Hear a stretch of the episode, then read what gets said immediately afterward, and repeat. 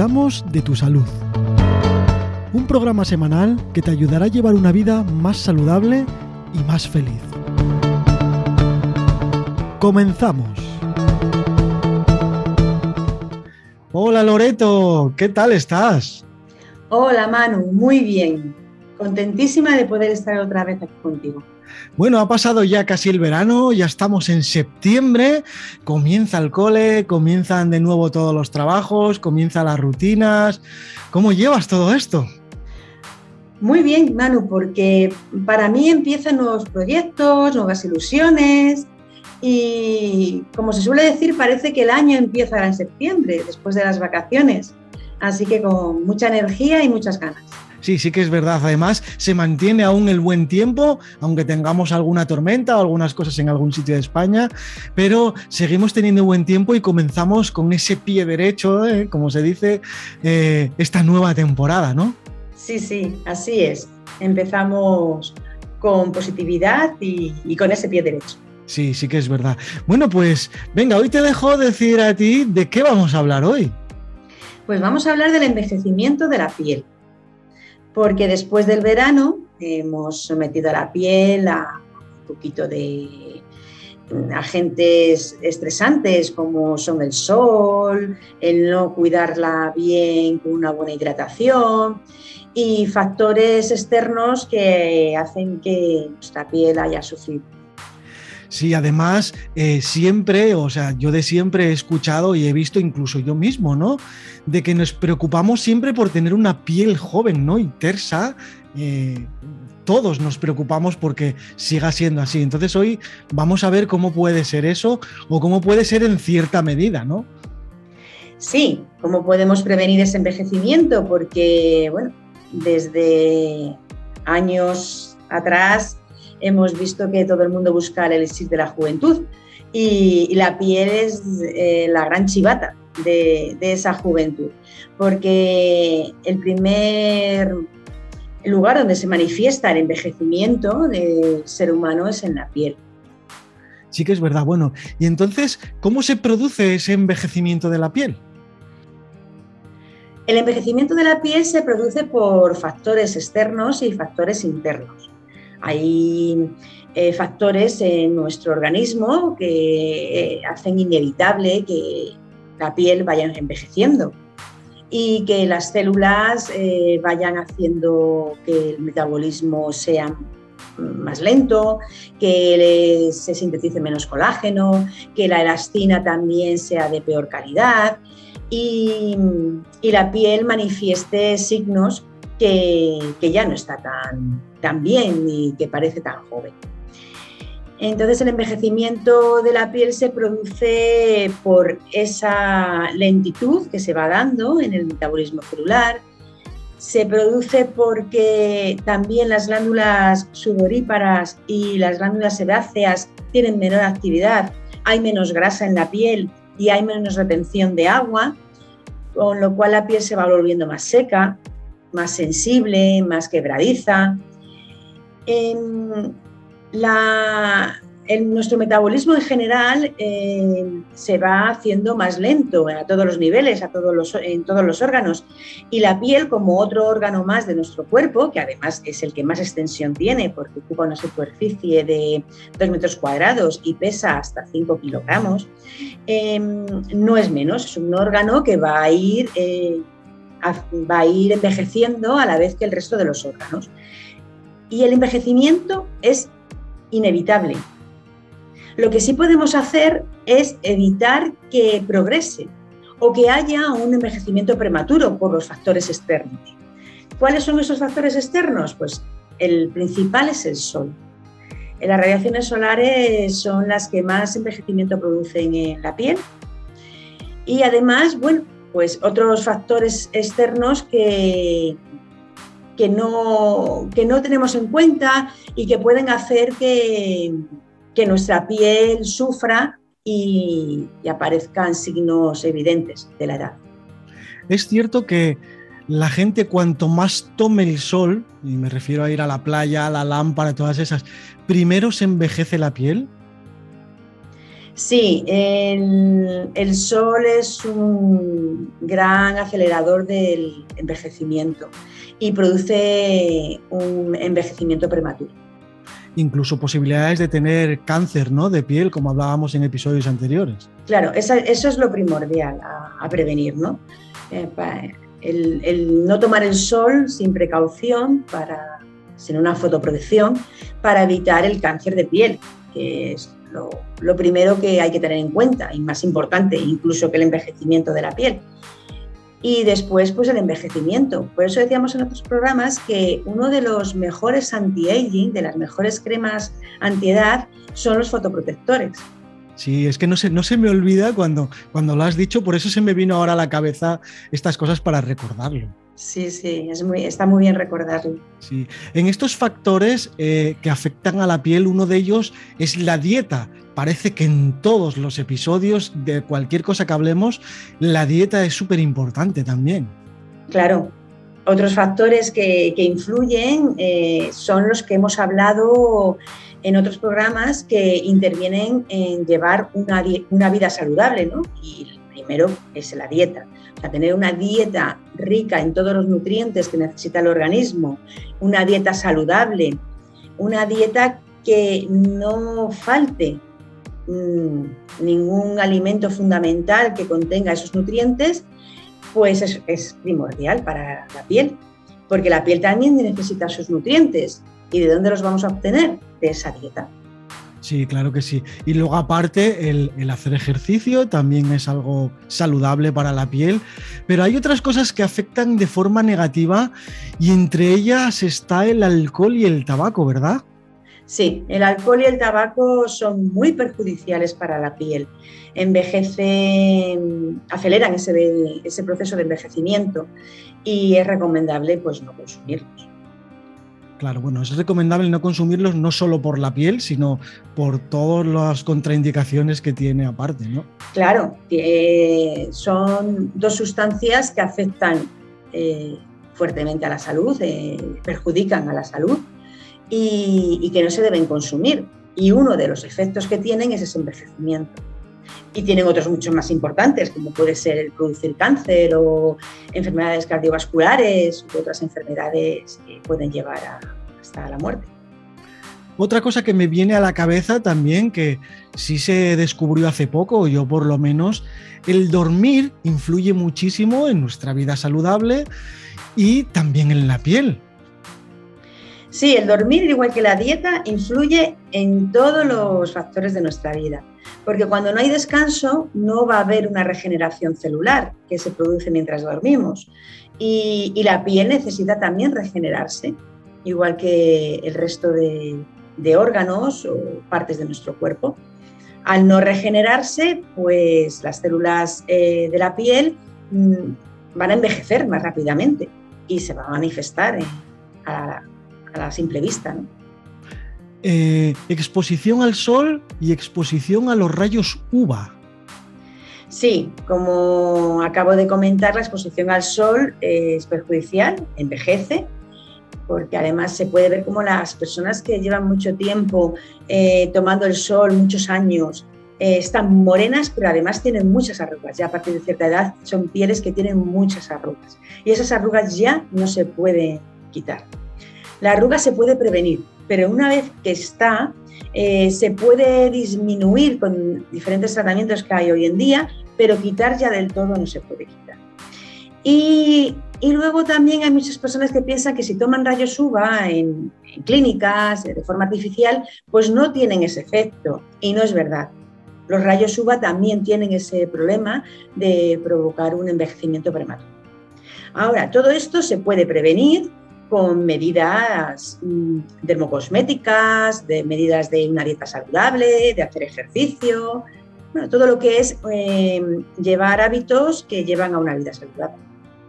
Eh, hay una cosa que sí que me llama mucho la atención, hablando de los rayos UVA, el que va a tomar la lámpara, y no es por meterse con ese tipo de negocios, ni mucho menos, pero eh, ¿hasta qué punto es recomendable ir a ponerse morenos a adrede? Es tan recomendable como, como tomar el sol. Mm, nada recomendable. Lo único que, bueno, si psicológicamente la persona se ve mejor, morena y, lo necesita, pues ponerse mucha protección. Mucha protección porque se necesita de la misma manera que cuando nos exponemos al sol en la naturaleza. Que mm, es una moda y hay personas pues que lo tienen como una parte necesaria en su vida, pero hay que tener en cuenta que, que puede provocar enfermedades, sobre todo el cáncer. Y, tanto si, la toma, si tomas el sol en la playa, en la piscina o en un parque, como si tomas el sol en esa máquina. Sí, al final estas cosas son a la larga siempre, ¿no? Nunca nos damos cuenta, siempre es a la larga todo. Claro, la piel tiene memoria. Entonces todas esas radiaciones que se han recibido durante años se quedan en la piel. Y, por ejemplo, el cáncer, que es lo más grave que puede suceder, aparece al cabo de los años. Nos pasamos a los signos de una piel madura. ¿Cuáles son esos signos de esa piel madura? La piel empieza a tener cambios que indican un envejecimiento a partir de los 30 años. Pero todavía no es muy manifiesto en la piel. Ya se pueden ver a lo mejor alguna pequeña arruga, se puede ver algo de sequedad, por lo que es recomendable a partir de esa edad tomar medidas. Y ya a partir de esa edad cada vez van apareciendo más signos. Y estos signos son eh, una piel seca, una piel más fina, quebradiza, que, que es más sensible a productos químicos o a los factores externos o medioambientales. Una piel que, que además eh, le cuesta tener firmeza, que va disminuyendo la firmeza de, la piel y que tiene menos elasticidad. De hecho, bueno, a partir de los 50 años ya estos signos son bastante evidentes y te tocas la piel y ves que es más, como más blandita, como que cuesta más que se recupere a un, a un estado más firme. Entonces, a partir de ahí es cuando las sobre todo las mujeres, ¿no? pero ya también los hombres van tomando conciencia, eh, es cuando empiezan a tomar medidas. Yo recomiendo y los profesionales recomiendan en general que se tomen medidas antes, a partir de esos 30 años que ya empieza a haber cambios que llevan al envejecimiento de la piel. Prevenir, como siempre decimos, es mejor prevenir que no luego lamentar, ¿no? Eso es. Bueno, y eh, ¿qué más medidas tenemos que tomar para poder cuidar la piel? Así, medidas en general para que, para que la podamos bueno, cuidar. Las medidas generales son, la primero, primero la dieta, tener una dieta sana, saludable, beber mucha agua. El agua es fundamental porque una de las necesidades primordiales de la piel es, es el agua, es estar hidratada. Hacer ejercicio, hemos dicho, descansar y luego podemos tomar medidas dermocosméticas. Pues ya existen muchos productos en el mercado eh, que están dedicados a, este cuidado de la piel y que van a proporcionar una hidratación, son de aplicación externa, local en, la cara, en, en, todo el cuerpo, porque todo el cuerpo necesita piel, la, perdona, necesita cuidado, toda la piel del cuerpo.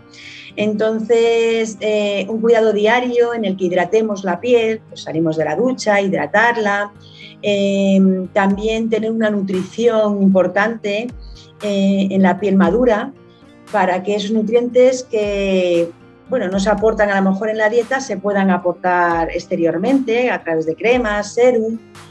Además hay cremas para reafirmar la piel, para reestructurar eh, la dermis, cremas energizantes. Eh, hay diferentes tipos de, cremas que según la edad van a cubrir esas necesidades que va teniendo la piel. Y por otra parte también hay tratamientos profesionales ya que ayudan a, que, a prevenir o a poder corregir parte de ese envejecimiento. Y son tratamientos con láser o tratamientos con sustancias químicas como son los peeling químicos también infiltraciones de ácido hialurónico. El ácido hialurónico también va disminuyendo con la edad y, reponerlo es una buena medida para que la piel retome eh, la formación de, colágeno y pueda tener más firmeza y más elasticidad. Y bueno, para las manchas que también van saliendo con la edad, hay fototerapias, hay microdermoabrasión. Son medidas que bueno, la industria va investigando y va viendo que pueden ayudar a, a que sigamos teniendo ese aspecto joven que tanto deseamos. Una pregunta que siempre surge, hay un montón de cremas para la piel, para el cuidado de la piel. ¿Hay una relación entre el precio y la calidad de estas cremas, sin decir ninguna marca? Una pregunta muy interesante, Manu, porque se ha visto, estudios de dermatólogos han visto que no es necesario gastarse una gran cantidad de dinero para tener cremas de calidad. Es verdad que no todas las cremas que hay en el mercado son de calidad, ni tienen eh, los nutrientes o las sustancias eh, en la cantidad que se necesita para realizar el efecto que dicen tener, ni que son de la calidad que deberían ser. Pero hay eh, productos en el mercado buenos que, a un precio medio sí tienen efecto eh, sobre la piel, ¿no? para evitar este envejecimiento o para ayudar a, corregir un poco. Y mm, lo importante es buscar que esos productos tienen una garantía, una garantía clínica, que está respaldada por estudios dermocosméticos, estudios que avalan su eficacia y su, y su seguridad. Y bueno, aquí tengo que romper una lanza por los productos, las cremas que hay en las farmacias, porque aseguran esa calidad tienen esos estudios y aseguran que, que, el producto va a tener ese, el efecto que dicen tener. Y hay productos que no son muy caros, es una línea media, que tienen una relación calidad-precio aceptable y buena. Sí, sí que es verdad porque yo he visto en el comercio de verdad que hay unas diferencias de precios tan abismales, tan abismales que dices, y bueno, eh, esa relación, eh, porque en otras cosas sí es verdad que a mayor precio, mayor calidad o bueno, en esa medida, ¿no? Pero yo sé que hay precios de, como tú dices, de calidad media, o sea, precios medios que tienen una buena calidad y no hace falta gastarse 150 euros en una crema para las manos, ¿no? Así es. hay productos que anuncian a un euro, bueno, pues ahí un poco la lógica nos lleva a pensar que mucho principio activo no tiene que tener, porque todo tiene un coste y si te ofrecen una crema facial por un euro, eh, los principios activos valen más de un euro. No, no es eh, probablemente una crema que tenga ni la cantidad que debe tener, de las sustancias que son activas en la piel ni la calidad. Ahora, una crema de 150, 200 euros, pues seguro que te va a hacer efecto y que tiene unos estudios y que, y que además son de calidad. Pero es que también hay productos más económicos con esa garantía que ofrecen los estudios eh, farmacéuticos y estudios clínicos que te asegura también el mismo efecto y la misma calidad. ¿Podríamos arriesgarnos a decir a partir de qué precio podemos empezar a decir que puede tener cierta calidad una crema? Bueno, en algún estudio realizado por dermatólogos he visto que se han arriesgado a poner la cantidad de unos 30 euros. O sea, cremas de 30 a 40 euros pueden ser tan buenas como las cremas con un precio más alto. Vale, eso es importante porque nos podemos encontrar en supermercados, en comercios, en cremas por 5 euros, por 6, por 3, por... Eso realmente mm, no tiene esos principios activos que, tienen las otras, ¿no? Probablemente no tengan la misma calidad eh, o la misma cantidad. Eh, hay cremas que también, bueno, pues hay algún, no quiero decir ninguna marca, pero hay alguna marca consolidada que puede permitirse a lo mejor abaratar los precios porque tiene una cantidad de venta importante. Entonces, a, lo mejor también ahí podemos encontrar productos buenos y no llegan a los 30 euros, a lo mejor son 10, 15, 20. Y, pero son marcas que de verdad ya llevan un tiempo en el mercado, que, que tienen esos estudios eh, realizados, que están avaladas. Eh, y, por su cantidad de venta pueden abaratar un poco los precios. Es un poco ir viendo eh, qué clase de crema es, qué tipo de crema es, qué laboratorio le avala y, que no es un sal, que no están vendiendo una crema, una crema a precio de sal. Y luego también muy importante la seguridad. Las cremas pueden producir dermatitis, pueden producir alergias, pueden producir daños en la piel. Entonces, eso también es muy importante tenerlo en cuenta. Y, esta calidad farmacéutica, esta eh, garantía que dan los productos que han sido testados y, eh, dermatológicamente y que tienen eh, estudios que demuestran esa seguridad, Em, estos productos es importante que, lo tengamos en cuenta. Es importante que veamos que ese producto que vamos a comprar además es seguro para, nuestro piel, para nuestra piel. Bueno, pues ha sido un programa muy, muy interesante, la verdad.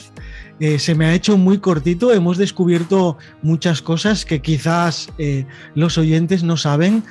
Loreto, ¿cómo podemos ponernos en contacto contigo para hacerte esa pregunta o esa sugerencia que, nos ha salido ahora después de escuchar todo esto?